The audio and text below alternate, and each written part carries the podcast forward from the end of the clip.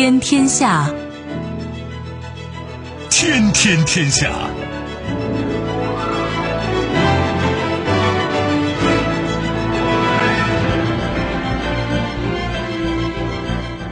历史穿行者，新闻摆渡人。听众朋友，大家好，您正在关注收听的是《天天天下》节目，我是夏萌，和我一起陪伴各位的还有本节目评论员重阳。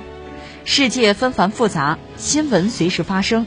今天的节目您将听到：特殊特惠，普京时隔三年访印，据称俄印将发表一份全面的联合声明。图穷匕现，英国外交大臣将发表演讲称，没必要对殖民史感到愧疚。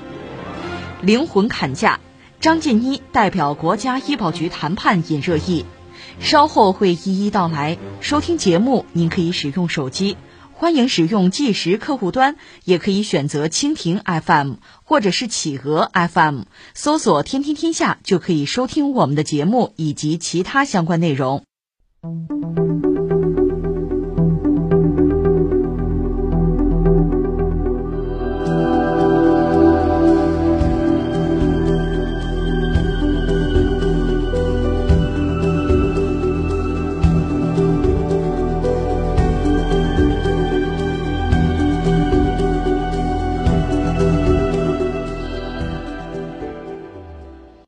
当地时间十二月六日，俄罗斯总统普京将访问印度，参加二零二一年印俄峰会，并与印度总理莫迪举行会谈。这是普京时隔三年再次访印。俄罗斯外长拉夫罗夫、防长绍伊古、俄石油公司总裁谢钦也将陪同访问。据克里姆林宫网站发表的声明。普京访印期间将与莫迪讨论全面发展两国特惠战略伙伴关系，并就国际热点问题以及在二十国集团、金砖国家、上海合作组织等多边机制框架下的协调合作交换意见。另据报道，克里姆林宫外交政策顾问尤里乌沙科夫三号表示，能源和防务问题将是双方会谈中的首要议题。访问期间，俄印外长和防长将举行“二加二”会谈。根据计划，双方将签署约十个合作协议，涉及农业、能源、航天、文化、铁路建设等领域。印度外交部发言人阿林丹巴奇上个月曾表示，俄印“二加二”会谈的新机制有望进一步加强两国之间的战略伙伴关系。有时候吧，你会觉得就是大家看新闻看多了，特别是涉及到这个国际政治啊、大国博弈啊这方面新闻看多了，你是不是会产生这么一种感觉，就是大国啊，你把它拟人化也行，或者说大国的领导人也好，就是棋手，就是在下棋。这个下棋呢，那就有高低之分了。就像你看我们平常看一个人哈，他不吭声，他不动，你也不知道他有多深啊，也许深不可测哈。那他一说话啊，这个人到底什么水平？你马上就能做一个判断。下棋也是，对方迟迟不落子儿，哎呦，你不知道他胸怀进修到什么程度哈。啪一落子儿啊，这是个外行啊。也有的啪一落子儿，这个子儿很朴实，但是暗藏玄机。有的一看啊，这个子儿一放，我们知道这很高妙。有的我们能理解，有的我们理解不了，但是知道高啊，就这个意思哈。那你说这个普京？就很有意思。前两天我们一直在讲他在一些论坛上有些发言，主要是阐述和西方和美国的关系吧，应该说很生动，很有感染力，也很实际。但是不管怎么说，那是嘴皮子呀。现在俄罗斯面对的确实是很严峻的国际形势。你看，呃，拜登上台之后，对俄罗斯一直呢，一方面恶语相加，另一方面呢，出手也很重。西方和俄罗斯的关系现在在应该说比较糟糕的一个状况。美俄之间直接的是外交战，互相驱逐外交官了。另一方面呢，就涉及到乌克兰东乌的问题。西方一直渲染俄罗斯啊，你马上你要入侵乌克兰了，这个危险是迫在眉睫的。而且拿这个作为理由和借口吧，呃，主要在黑海了就开始布局，这个又让俄罗斯感到实实在在的威胁。另外，呃，白俄罗斯现在两个国家不有一个一体化进程嘛，就凑在一起了。白俄罗斯和欧盟，主要是和呃立陶宛和波兰。边境还有个难民问题，应该说一时之间，你感到这黑云压城啊啊，山雨欲来啊，是这种感觉。那在这时候，普京怎么破这个局？哎，这是很有意思的一个事情。比如你爱下棋，你是个棋迷哈，看到高手在这过招下棋，你你肯定不愿意错过，你要看一看。我们就看普京前两天一直叨叨吗？光叨叨有什么用啊？落子儿啊，哎，落了。印度，而且普京已经把这个话放在这儿了，就是俄罗斯和印度之间要确立一种特殊的关系。这个关系实际上是特惠、特殊的特惠的关系。惠呢，就是。我们中国话叫互利互惠，哎，就是这个关系。其实这个特惠的关系，它就是互利互惠的关系。确切讲，是一个互利的关系，利益的利。有人马上可能联想到，中国和俄罗斯，咱们是全面的战略协作伙伴关系是吧？他们叫这种特惠关系哈，这肯定不一码事啊。什么叫战略协作伙伴关系？就是双方在很多问题上可以协调立场的。而俄罗斯和人家印度的关系是什么呢？是要互利，咱俩交往。各有利益，利字当头 是这个意思。那如果确切来说呢？我觉得也可以说三点吧。第一点说什么呢？就历史，我们还是要看俄罗斯和印度的关系。从历史上讲，这叫源远流长吧。咱别往远里刨了。说到哪儿呢？就说十月革命，当时就是在苏联之前是苏俄，苏维埃俄国嘛。十月革命之后，和印度之间就建立了某种特殊的关系。当时首先是苏俄啊，后来就是苏联。这是全球第一个社会主义国家，而印度当时呢，其实怎么说还被英国殖民呢？因为在历史上我们说过，印度并不是一个真正的国家，它是一个地理概念。后来因为英国的殖民，逐渐的完成了统一。啊，当年英国殖民印度，你得管呐，你英国本身是个小岛国，也没多少人口，那就要用印度人来管印度。那就用印度所谓的精英啊，啊，到英国留学，受英国教育，满脑子的英国的这个近代化的思想，然后呢，回到印度去做精英嘛。你看，呃，现在都知道那个国大党，国大党百年老党，不止百年，他一八八五年就成立了，基本上是把当时印度上层精英一网打尽，都在这个党里，而且基本上都是去英国留学的。那你说后来印印度不是独立了吗？对啊，那也是人家印度这帮精英啊，民族主义思想嘛。但当年国大党本身呢，确实就是印度的这些精英都在里面。比如说著名的那个尼赫鲁，就印度独立之后第一任总理尼赫鲁，就他。为什么我们讲他呢？我们说的是苏俄、苏联和印度的关系。在一九二七年吧，就十月革命正好十周年，国大党当时的这个总书记就是尼赫鲁啊，是专门访问苏联，所以双方的关系很早就建立了。后来我们知道二战结束呢，呃，印度独立，英国人灰溜溜的离开了印度次大陆。当然，印巴分治啊，分头独立。那刚才我们讲，像尼赫鲁这个人，很早以前，那相当于二十年前，就和人家苏联那边有交情。那到了一九四七年，苏联和印度就建立了外交关系。印度独立，我得承认呢。而且这个外交关系一建立，各种各样的什么经济啊、技术方面的援助那就有。大家知道，就是呃，中华人民共和国成立之后吧。当年新生的这个人民政权，苏联也给了很多帮助，有一个所谓一百五十六个工业项目，这是当年我们搞这工业，特别是搞重工业那个底子。当然后来呢，中苏关系又破裂，人就撤走专家。但在那之前呢，一百五十六个工业项目是有的。你说对中国不错，对印度也不错，也给了一百多个项目，只不过印度人不太争气。那一百五十六个工业项目，那成为我们工业的基础。中国现在是全球最大的一个工业国吧？这咱不用谦虚，印度也拿了一百多个项目，最后，最后就没有最后了。印度当年是这么一个状况，但当年我们说印度和苏联的关系也相当不错呀，甚至苏联允许印度用这个卢比，就印度的货币卢比啊来偿还苏联的贷款，那相当于用人民币来偿还中国的这个借苏联的钱，行不行啊？所以对印度相当不错。那印度也很充分的利用和苏联这个特殊的关系吧，试举几例吧。你比如说，一九六二年中印之间有那个边境冲突，当时苏联和美国等于说，多多少少都是支持印度的。当然，中国人也很聪明了，就是利用六二年古巴导弹危机那个时候，给了对手一家伙，那是另一码事了啊。但当时苏联对印度是不错的。还有一件事我们要提一下，就是说，呃，印度独立之后吧，其实英国人对印度的影响还很大，尤其是在国防领域。因为印度本身它的军队啊，整个指挥架构啊、训练模式啊、武器装备全是英式的。那英国人呢，在印度军队之中还有极大的影响力。但逐渐的，印度人改弦更张，靠近苏联，就是把英国这套东西我不要了，我用苏联的，这是完全不同的体系啊。这是需要下一个大决心的。这叫重打锣鼓另开张啊！所以现在你看，呃，印度跟美国关系不错，那你说用美国的体系行不行啊？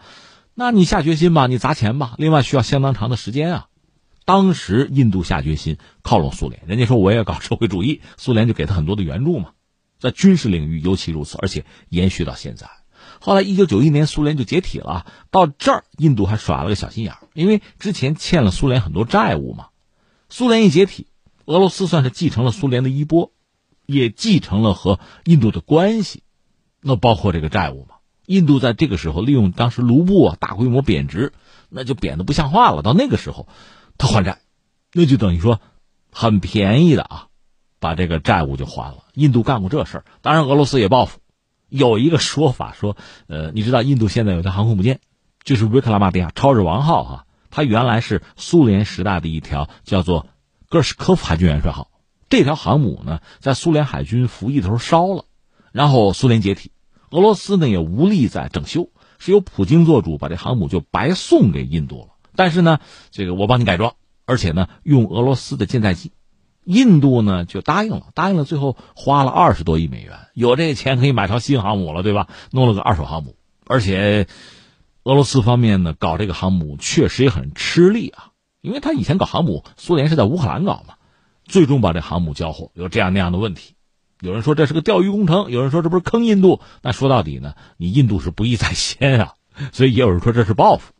但这是小事儿。总的来说，两国的关系，你看，一九九一年苏联解体，那么俄罗斯和印度的关系，咱们怎么定位？到了一九九三年的时候，双方签了一个俄印的友好和合作条约，这个算是双边关系一个基础性的文件了。从那时候开始，再后来一个关键的时间节点是，就两千年的时候，普京访问印度，双方签了一个战略伙伴关系，一个联合声明。确定这个俄印的战略伙伴关系，两千年，这比之前的一九九三年又更进了一步。然后是二零一三年呢，普京呢和当时印度总理辛格他们见面，辛格去访俄，当时普京就说啊，说俄印关系啊是特殊与特惠的战略合作伙伴，是这个关系。注意，这是二零一三年，而现在就这次普京呢要访印，双方等于确认这个特惠的。伙伴关系，战略伙伴，你说那既然特殊啊、特惠，那总得双方各有得益呀。特惠嘛，那各有所求，都图什么呀？那下面我们再看，刚才我们算是讲了双方这个关系的历史吧。下面我们讲一下，就是俄印双方这个关系里边的这个互有所求大约是什么？其实印度对俄罗斯需求更大一些，最基本的其实是军事军事领域。他百分之七十以上的这个军力啊，是靠俄罗斯，就买俄罗斯军火。大家知道，买军火不是简单的买把枪，你买枪子弹你能造吗？你不能造也得买买飞机，买飞机那航电要不要升级啊？那软硬件要不要更新呢？就这些东西，你一旦买上，你自己工业实力不够，那就是成了依赖了，成了路径依赖了，你就一直得靠人家了。所以你说改头换面啊，改弦更张不那么容易。当然，现在印度一方面也打算多条腿走路吧，呃，跟欧洲、跟美国关系相对也好一些，买人家一点东西。但是主流，就大多数这个份额还是靠俄罗斯。但现在其实也很麻烦。你比如说这个五代机，俄罗斯搞了一个苏五七，那当年印度是有投资的，最后没听见响啊。现在搞出来了，印度倒也没说要大规模的采购，又搞了一个苏七五，这俄罗斯最新推出来的哈，也没看到印度的态度。但印度肯定是想要五代机。你不要忘了，中国人的歼二零出来个十年，二零一一年就出来了，那你说他不着急啊？所以这涉及到军火合作。但是从印度这个角度讲，你买俄罗斯的东西，比如那个 S 四百防空导弹，他也买了。那美国那边又嚷嚷着制裁，哎呀，这很厉害，所以他国防不能自主嘛，这是个挺大的麻烦。除了军火以外，那印度对俄罗斯还有诸多所求啊。你比如说。我想成为联合国常任理事国，现在我们知道是五常，印度想进去啊。你看日本不也想进？巴西、德国，反正印度想进去的话，就争取大家的同意吧。那俄罗斯能不能帮我一把，拉兄弟一把？这是一个。另外呢，还涉及到核的问题。印度和巴基斯坦都有核弹，但属于黑户，谁让你们有的？你们不应该有核弹啊，但他已经有了。那有了，我就得想办法转正啊，加入什么核供应国条约等等一系列的这个国际组织啊、国际条约啊，这个是吧？您毕竟是黑户嘛，俄罗斯能不能拉兄弟一把呀？另外，领土问题，印度和巴基斯坦，尤其克什米尔那个问题吧，那印度当然要拉俄罗斯支持我，你挺我一把，俄罗斯也挺过。那至于俄罗斯方面对印度的要求呢？那当然也得有啊，投桃报李吧，你得给我点什么呀，对吧？你比如普京，普京曾经有过自己的地缘政治的构想，你比如说这个大欧亚的伙伴关系，印度你能不能支持我一下啊？另外，你看有很多的这个机构机制，非西方的，你比如说金砖的、什么上合组织这类，印度都是成员啊。那在这里边，你能不能跟我协调啊？你能帮我一把呀？这个是之前吧，我们说。俄罗斯对印度的叫诉求吧，呃，也就是这些。至于经贸领域，其实双方反而没什么，甚至我们要说双方在经贸领域这个联系啊非常松散，少的可怜。你比如印度，印度它一年啊，就对外贸易额怎么得八千亿吧，就美元啊。它最主要的贸易伙伴，美国算一个，中国算一个，像阿联酋算一个，基本上俄罗斯排不上的，很少。他们曾经提出来过，说到二零二五年能不能俄罗斯印度之间这个贸易额，说明贸易额能不能到三百亿？就三百亿，二零二五年啊，雄心壮志才这么大，你可见他们的经贸领域就这么个状况，甚至在未来相当长的时间，我们也看不到在这个领域有太多的起色。所以双方的相互的需求更多的是还是在国际政治博弈啊、地缘政治啊、军事啊，在这些领域，而不是在经贸领域。说到这，下面再说可就得说但是了。但是这是以前呀，就双方关系一个基本盘。现在形势发生很大的变化。一个我们说俄罗斯，我们讲他讲的可不少了。一个是苏联解体之后，其实经济一直没有一个根本性的好转。另外就是他去工业化吧，想再工业化也没能做到。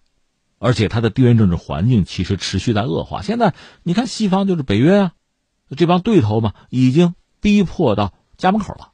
所以，普京确实急需，这已经不简单的是见招拆招的问题，是为俄罗斯的未来啊谋求一个相对好的战略格局、奠定政治基础。但从宏观上讲，我们说下一盘大棋啊，你看这个，我们知道中国和印度之间存在一些问题，不管是边境问题，还是印度始终把中国作为一个对标的对象，中国的现代化、中国的发展，他感到不舒服、感到压力。那么，俄罗斯其实同时和中国和印度维持着比较好的关系，那当然他有他的考量了。而且美国是把中国作为一个主要的战略竞争对手，这对俄罗斯来说是减轻自己压力很重要的一个因素啊。那翻回来，我们说印度呢也很有意思。呃，我们分析问题的架构内忧外患啊，从内忧来讲，印度现在麻烦其实很多。那我们说疫情不论，通胀不论，这农民不折腾了一年，莫迪等于说是投降啊，屈服了。但有人讲他是为了选票吗？不管怎么说，这是个问题啊。另外，实际上还有一个大问题，我们必须讲啊。一方面，印度呢在能源上，它需求很强烈；另一方面，巴黎气候协定啊，全球低碳呐，都倒计时了。那么，对于很多发展中国家，包括印度在内哈，你的这个完全的工业化还有没有时间窗口？你还有没有机会？你像中国这样的国家，完成就完成了，你跑到后面你还没有完成。现在像低碳这个指标压在这儿，你还能做什么？你的工业还能不能做起来？这都是问题。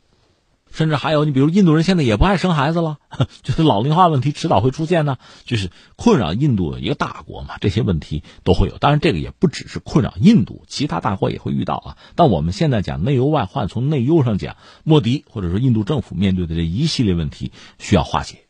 另一方面，从这个外交或者叫外患，从这个层面讲呢，印度倒是。天然的有一些优势，比如当年美苏争霸的时候，印度的路线就是同时和苏联和美国能交好啊，至少关系不要变得太糟啊。另外，现在美俄的关系不好，那印度在中间看看能不能左右逢源，他有这样的考量。特别值得一提的是，印度现在正在倒向美国，这个倒向美国不是我们的感觉上怎么样，而是他确实全方位的在做一些工作，就是印度和美国双方的高层，不管是从特朗普时代还是到拜登。这交往很频密，那美国呢也是，不管是特朗普、拜登，都有一个印太战略，而这里边印度当然是非常核心的、关键的一个重要的角色。所以你看，美国和印度这几年签的东西，二零一五年签的这个美印的防务合作框架协议签了，后来形成了所谓后勤交换协议，什么通讯兼容，什么共享地理空间啊，防御协议一系列的东西，在安全信息共享方面。双方已经是接轨了，在美国的印太战略里面，比如说搞那个奥库斯，那个当然没有印度啊，就是加上英国、澳大利亚。但是呢，还有一个四国机制，有日本、有澳大利亚，还有印度。你可以把这看作是美国的咄咄逼人，但它何尝不是印度的迎合和投机啊？这个当然引起俄罗斯，呃，你说不满也好，说警惕也好吧。那稳固和印度的关系就变得非常重要。同时，这也是刚才我们讲，就像下棋一样，本来双方在这个乌东，在白俄罗斯那个地方在焦灼，现在我落子儿呢，我另开一局外线作战，在印度落一个子儿，这可以看作是对美国的一种制衡吧。也是一种反击了，说到底是需要，所以你看，普京呢把俄罗斯和印度的关系定义成这种特惠关系，哈，他真的是有道理。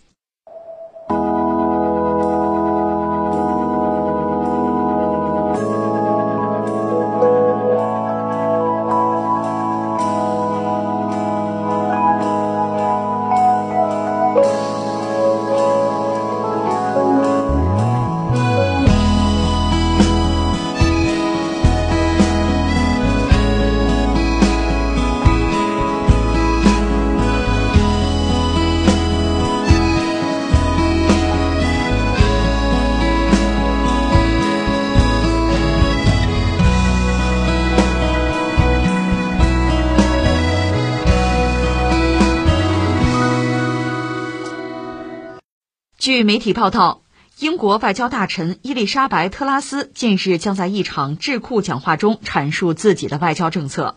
他将呼吁英国停止对殖民历史的愧疚和罪恶感，从而建立一个自信而积极的未来。特拉斯的这场演讲在英国皇家国际事务研究所进行。演讲中，特拉斯会抨击殖民历史给英国带来的心理负担。他宣称，英国人不应该被这段历史带来的羞愧和对未来的怀疑所折磨，而是应该为自己的身份和立场感到自豪。他还认为，英国外交官应该获得更多权利，在世界各地推广英国最好的商业、文化和自由、民主、人权的价值观。特拉斯说。英国有很多值得骄傲的东西可以与世界分享。我希望我们的外交政策体现出我们国家的自豪感。特拉斯是英国保守党政客，2016年至2017年出任司法大臣兼大法官。今年九月份，英国首相约翰逊大幅改组内阁，特拉斯接替拉布出任英国外交大臣。一位英国外交部消息人士透露。特拉斯认为，英国应该在自我推广方面更具信心，因为这个国家有最好的外交人员和庞大的外交网络，可以发挥更大的作用。主观感觉，这位英国的外相还是个女外相伊丽莎白·特拉斯哈，这是要一夜成名的节奏哈。他的意思就是，英国不必再为自己那个殖民的历史感到愧疚哈，感到丢人现眼啊。翻译成现代汉语就是说，我抢了啊，我偷了，我殖民了。我掠夺了，我骄傲，就这意思呗。所以我说，这恐怕真的是有点和人类目前啊整个，你说对历史的态度也好啊，对人道主义啊，对人类文明的一个基本态度也好，基本的标准也好，这恐怕就都是大开倒车吧。这属于唱反调啊，倒行逆施啊。说到这儿，我觉得这三点可说吧。第一点呢，我想的是什么呀？我就觉得，就是英国人也好，西方人也好，当。谈到所谓殖民历史的时候啊，我觉得咱们也不要玩双重标准，我们就事论事啊。如果说英国人不必再为之前殖民的历史就感到懊丧啊，感到后悔，感到愧疚，那你指责，比如现在你指责俄罗斯说是要入侵乌克兰，你看美国媒体已经嚷嚷着啊，俄罗斯要有一百个营的规模，你想一百个营啊，它是合成营啊，要从四个方向要攻击乌克兰的首都基辅。这写小说都不带这么写的，没点军事常识啊！但是我就说这个事儿啊，那如果说英国人不必再为自己的殖民史去感到愧疚的话，那么就所谓的丛林法则呗，看谁胳膊粗拳头硬嘛。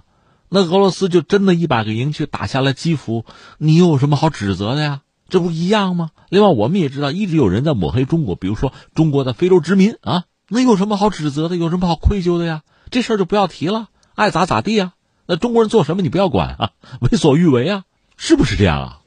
所以我觉得这位外相啊，从现在开始我们就观察他，如果他对，比如说俄罗斯要入侵乌克兰或者中国在非洲殖民，对这些事儿哈，再有什么批评性的言论，我们就只能判断精神分裂了。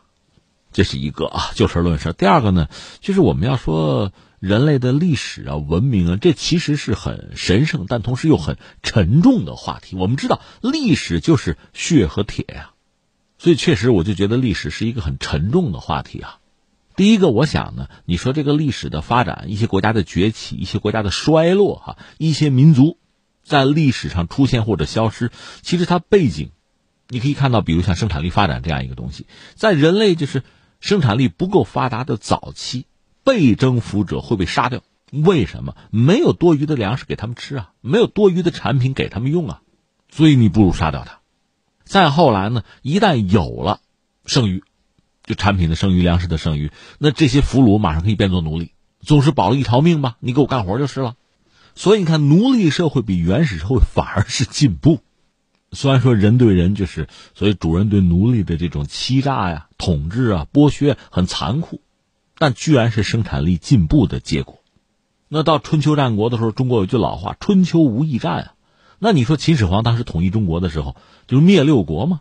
秦和赵有长平之战，坑杀赵军四十万。当然，这个四十万赵军被活埋嘛，坑杀这个数是不是有点虚哈？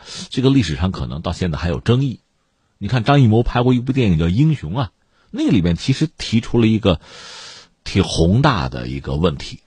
我记得李连杰演的那个刺客叫无名嘛，不是面对这么一个困扰一个问题嘛？你要是理解和支持秦始皇那个所谓天下的概念，他统一，那自己的祖国，比如赵国，那就要被灭掉的。那你要说把秦始皇干掉，维持一个天下混战的局面，那还是生灵涂炭。你说你咋整？怎么办？怎么选择？这确实是个问题啊。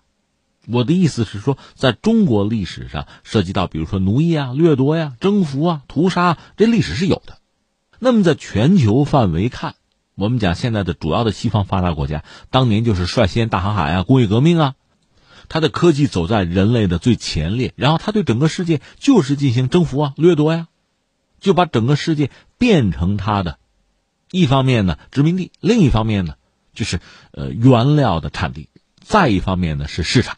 就产品的市场，英国就是这么干的，而且英国一度干的是在西方发达国家里边干的是最好啊，我们加个引号吧，最领先。大英帝国日不落呀，是一个全球化的大帝国呀，它本土面积很小，还不如日本大，但是它在全球范围内拥有的殖民地啊、原料产地啊、市场啊，那是非常之庞大的。搭这么一个大的架构出来，这在人类历史上确实是没有过的，史无前例的，这是英国做的事情。就这个事儿本身，你说英国人为此感到骄傲，他有他骄傲的理由，这个我们也承认。但是事亦事矣，人类的文明发展到今天，我们再回望过去的话，你可以用两个字儿的概括：野蛮啊！他肯定不是文明的呀。我觉得我们是辩证的看这个问题。比如昨天我们聊，比如斯巴达人，是吧？小孩子生下来就要进行严格的军事教育，因为那个时候就是靠战争啊，要么征服，要么被征服。所以，我们的孩子们要经过严格的训练，在征服和被征服之中，我们要选择征服者，而不是被征服。那不能叫人为刀俎，我为鱼肉嘛。所以，有一些小孩子生下来弱啊、残疾，直接扔掉不要了。这个在我们今天看来叫什么呀？就是野蛮啊，不文明啊。所以我们一方面要承认，在当时生产力的那个状况下，这种选择也是无奈的。呃，最终它还演化成习俗、道德，而在我们今天看来，这些东西是过去式。所以我要说什么呢？就是英国这位外交大臣吧，伊丽莎白特拉斯，他谈到英国的殖民的历史，我得说，我承认这段历史是回不去，不可能改变了，历史不能假设。英国人因此因为自己的殖民史也得到了很多，甚至英国今天的国际地位，他已经不是一流大国了。即使如此，他今天的国际地位和那段历史有密切的关系，他已经得益很多呀。那恐怕不是十倍百倍来计了，但是历史发展到今天，我们的文明、人类的道德发展到今天，你回望曾经的历史，如果还是丛林法则，那和猴子是没有区别的。所以英国人如果为当年的殖民历史感到愧疚，我觉得可以赞赏。你连愧疚都不肯了，这叫倒退。所以你看，聊到现在，我可以提醒一下啊，不要精神分裂，不要双重标准。不要倒退，最后我还要说一句，不要伪善。其实今天即使有些西方人，你看前段时间英国、法国都对自己在殖民时代的历史，对那些被殖民国家啊表达了某种歉意。即使如此吧，他们也往往被指伪善，因为作为被殖民者，如果不认同、不接受你的这个道歉，他自然会有他的理由。你们可以去对话，但你这个道歉，如果对方根本就不接受，受害者不接受的话，你说这个道歉有诚意吗？或者说，你是不是需要拿出更多的诚意来？这个诚意，我想它应该是在方方面面。你比如说，很多西方国家、发达国家。就是因为当年的殖民赚了个盆满钵满，说白了就是抢嘛，就是掠夺嘛，最后打了一个好的底子，所以今天呢，他们过着很富有的生活，而这个世界上绝大多数的人口，就说国家或者地区吧，依然是非发达国家，算是发展中的或者落后的国家和地区，那你是不是有某种责任和义务对他们施以援手，或者提供一些帮助呢？如果这样讲比较虚哈，比较宽泛的话，那我们说，比如巴黎气候协定啊，比如这个减碳的问题、气候的问题，使用清洁能源，讲可持续发展，那这个时候作为发达国家提供一定的资金和技术总是必要的吧？或者说在气候问题上自己多承担一些责任总是必要的吧？不要只想着维持自己的那种高消费的奢靡的生活，而去限制人家发展的机会和权利。这就叫伪善。说到伪善，这不是拜登要搞民主峰会吗？你仔细想，从根本上讲，这是一个从逻辑上叫非常可笑的事情。我来定义民主，我来决定谁是民主国家，然后我邀请某些我看得上或者说打我的标的人来开会。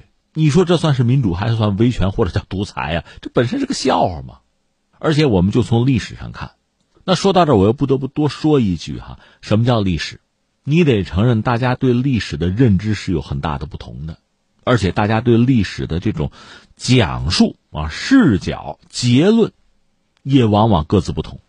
而这个世界的话语权一度掌握在谁手里啊？还是在发达国家手里。所以他可以拿着枪顶着你的脑门说：“我给你自由。”这样的故事在在伊拉克或者在其他一些国家发生过呀。最幽默的，我们讲讲菲律宾和美国的故事吧。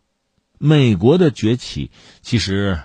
应该讲走的是捷径，因为美国诞生的时候，英国毕竟还是这个世界上比较强大的国家，所以美国虽然是从英国的就北美殖民地吧完成的独立，但是他并没有真的直接去挑战英国。那双方也打过仗，甚至白宫都被烧了吗？烧完了刷白才叫做白宫啊。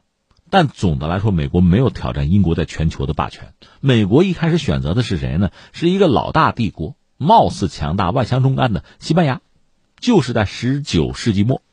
有一场美西战争，美西战争的结果呢，就别的不说，我们就说菲律宾啊，菲律宾在美西战争之外，也在谋求从西班牙的手里完成独立。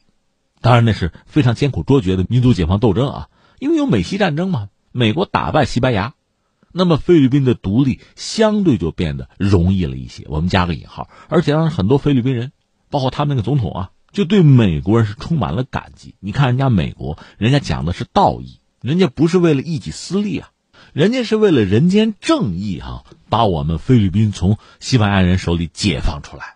关键在于是这样吗？也许有些美国人确实有这种很高尚无私的精神啊，你不好妄下断语说所有的人都没有这样的大公无私之心哈，国际主义精神也许有吧。而且我们知道有一些美国人确实充满了这个理想主义色彩，从最早的那个五月花哈。就是一些欧洲人到美洲，从那时候开始，他们就开始有自己的一套理想。当然，那是根植于宗教了，基督教啊，有什么山巅之城之类的哈，人类灯塔什么的，有有这想法。但是你有这个想法有什么？我们关键看你怎么做呀。美国人是怎么做的？美国在菲律宾打败了西班牙，那美国人呢接受了西班牙人的投降，赶走西班牙人之后，那你说菲律宾独立了吗？美国占下了。成了我的殖民地了。你看到是就像黑帮大佬 A 打倒了大佬 B 一样，然后一部分菲律宾人醒过闷了，又开始跟美国人干，就像当年打西班牙人一样，想把美国人也赶跑，就这么一段历史啊。美西战争完了，美菲战争，你说不对啊？后来美国还是允许菲律宾独立了，对啊，那是为什么？那是因为统治成本太高了。呃，换句话说，当年美国独立的时候，你看英国。是不是竭尽全力去阻止美国人独立？其实也没有，英国当时在全球是一个很强大的国家，当然说美国独立有谁帮忙？就法国路易十六帮忙啊，主要是给英国人添堵添腻歪。但是如果英国人真是下定决心不让美国人独立的话，你现在看看历史，美国那个大陆军总司令叫什么华盛顿，你看看他打过什么像样的胜仗啊？他也不是个军事奇才啊。这事说起来有意思，就是英国政府在北美大陆，就在北美的殖民地收的税太重，所以当地这帮人不愿意了。宁可独立，那英国人呢？一开始想办法镇压，镇压不了，拉倒，不合算。本来就是抢的殖民地嘛，不要了呗。不过如此，英国人对待自己殖民地的态度往往是这样。你就说他最上心的是印度了，印度那算是英国女王的王冠上的明珠。但是打到二战结束，英国实在是支撑不住了，印度人要独立。你想，英国人但凡是有能力摁住，肯定不让你独立，摁不住了，没办法了，才让你独立的。美国人也是一样，他算了算，在菲律宾统治成本太高，那何必？但是即使菲律宾独立，美国对菲律宾的控制依然呢，一直到二战爆发吧，那是日本人把美国人从菲律宾赶走了。这个事带来一个后果是什么呢？日本人嘛，侵略者嘛，但他们要渲染自己的正义的身份啊。就讲，你看，我们是亚洲人，我们把白人赶走了，好多菲律宾人还吃这一套，为什么？你看看美国人造了什么孽，你就知道了。我想说的是什么呢？就是说，你看英国人现在这位外交大臣呢，不愿意再为曾经的殖民历史感到什么羞愧，他会带来一系列衍生的后果。那实际上意味着历史上很多殖民者、很多侵略者可以拿你这个逻辑说事儿，那也把自己洗白了，这就叫颠倒黑白，这就叫倒行逆施啊。这就意味着人类文明的倒退啊！所以你看，这位外交大臣吧，应该该出名了啊！这个名恐怕不是什么好名声啊。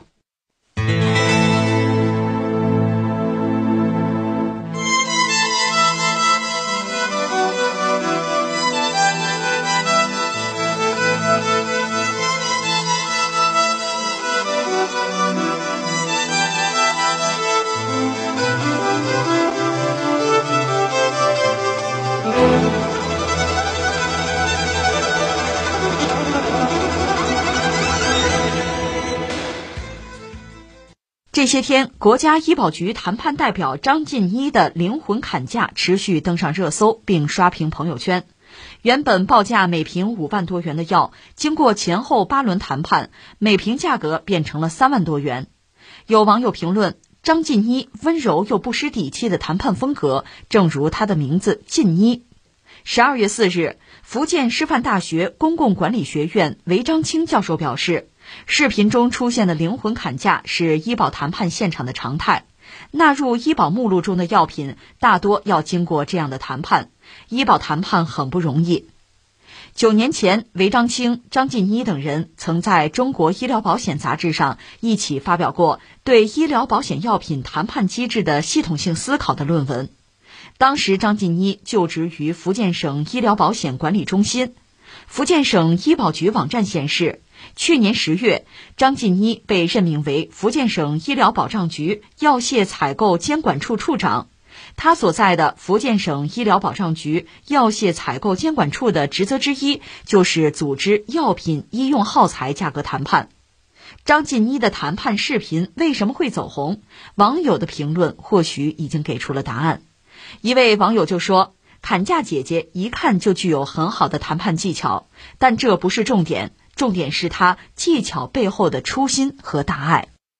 这个消息吧，实话实说，这个标题早就看过，但是没有特别在意。还是我几个朋友吧，不同的渠道推荐给我看视频，就是这个张晋妮女士和呃对方吧，就是药厂方吧，这个谈判的视频有这个精简的，有什么整个完整版的都有，让我看。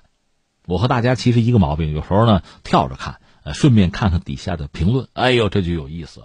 有的说我是哭着看完的，我流眼泪了；有的呢，你就不信，你说表演，这是表演。还有的说我谈我谈能更便宜啊，各种声音都有，这不言论自由吗？但是这个事儿确实就就让人很感慨，值得思考一下。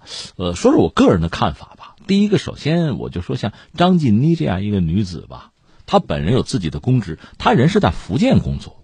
他是福建省的医药保障局的药械采购监管处的副处长，后来又做到这个处长，试用期是一年啊。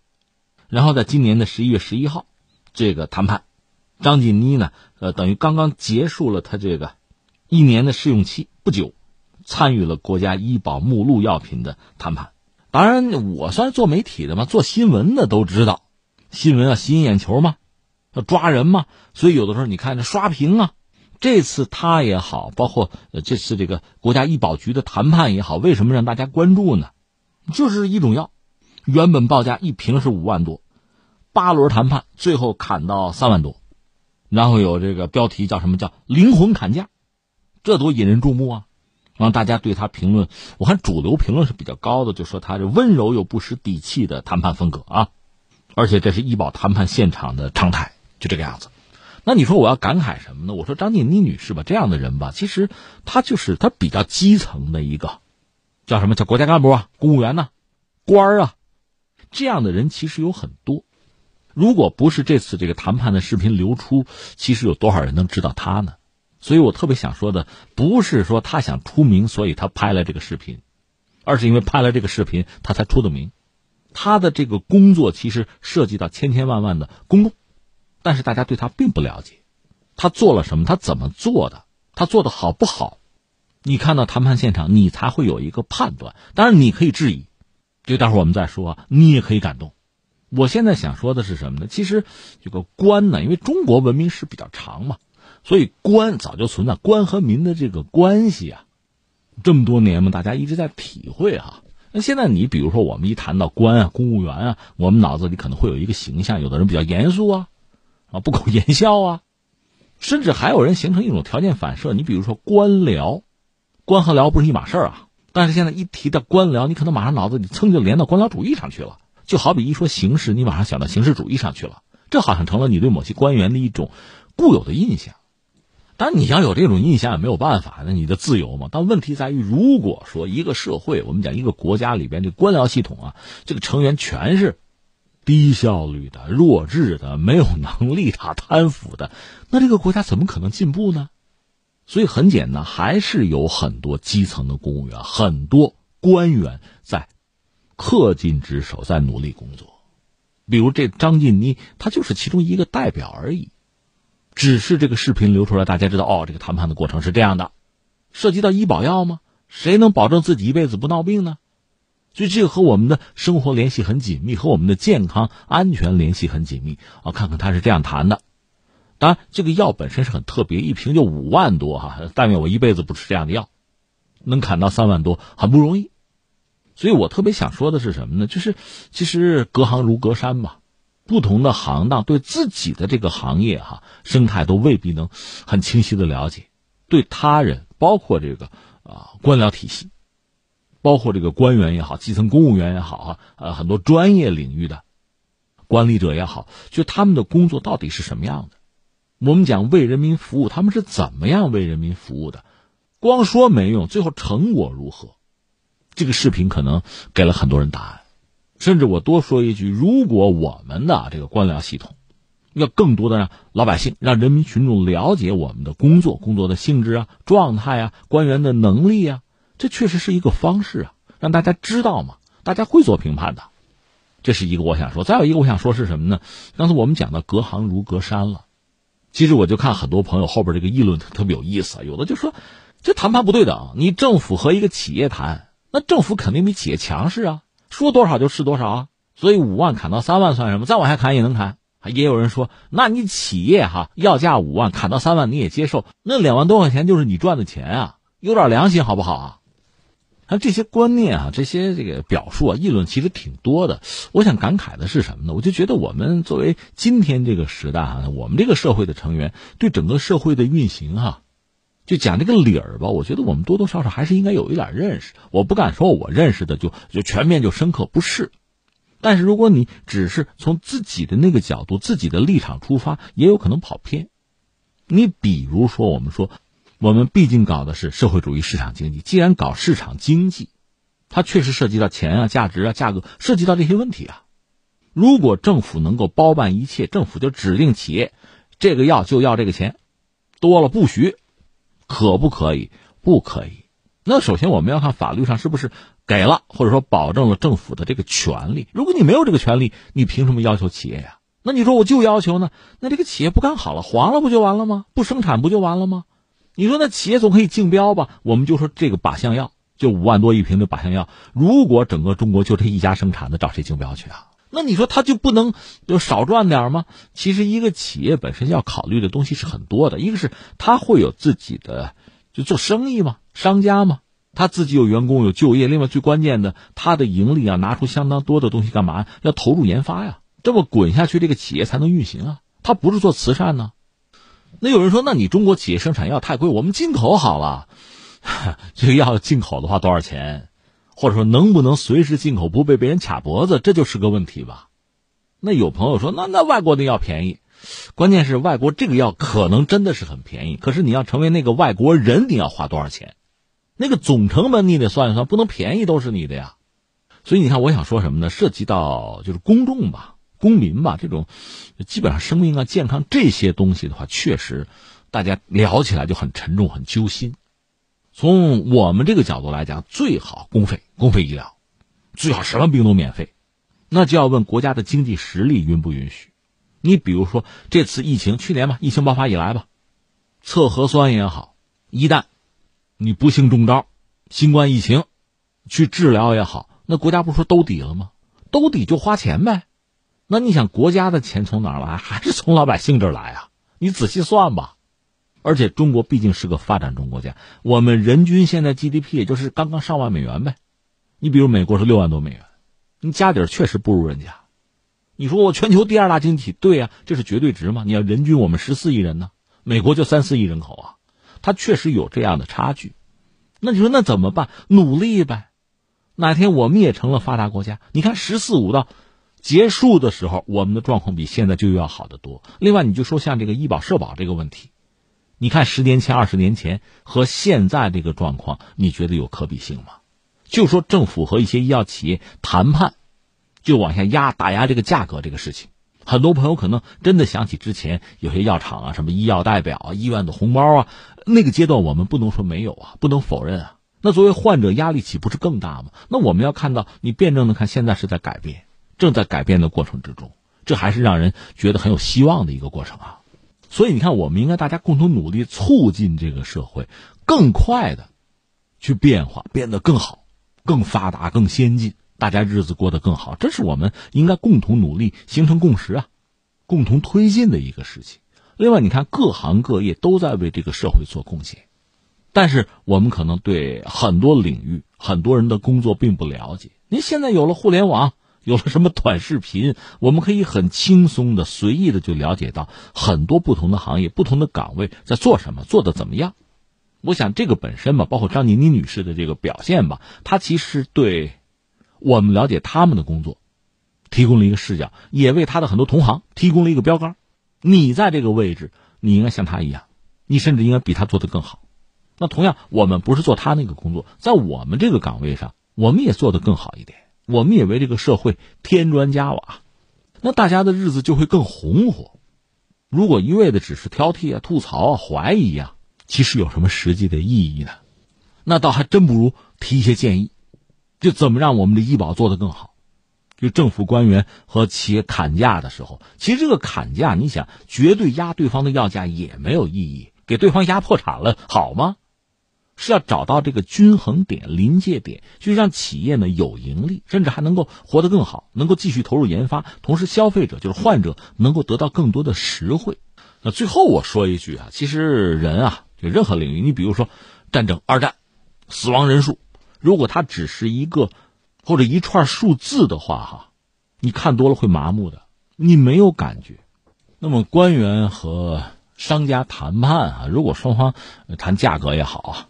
谈一系列的数据也好啊，患者包括特别是什么罕见病哈，他没多少患者呀，就价位说价位，就数字说数字，可能没什么，没什么感觉，甚至也不会有太多的结果哈。但如果说具体到了人，包括我们作为普通的公众，我们看到了视频，看到一个人在为了公众的利益，作为一个官员努力的在和商家砍价，你的感受就会不一样。而当我们再进一步，我们再学着换位思考，你的感受可能就更加的不同啊。好，听众朋友，以上是今天节目的全部内容，我们明天再会。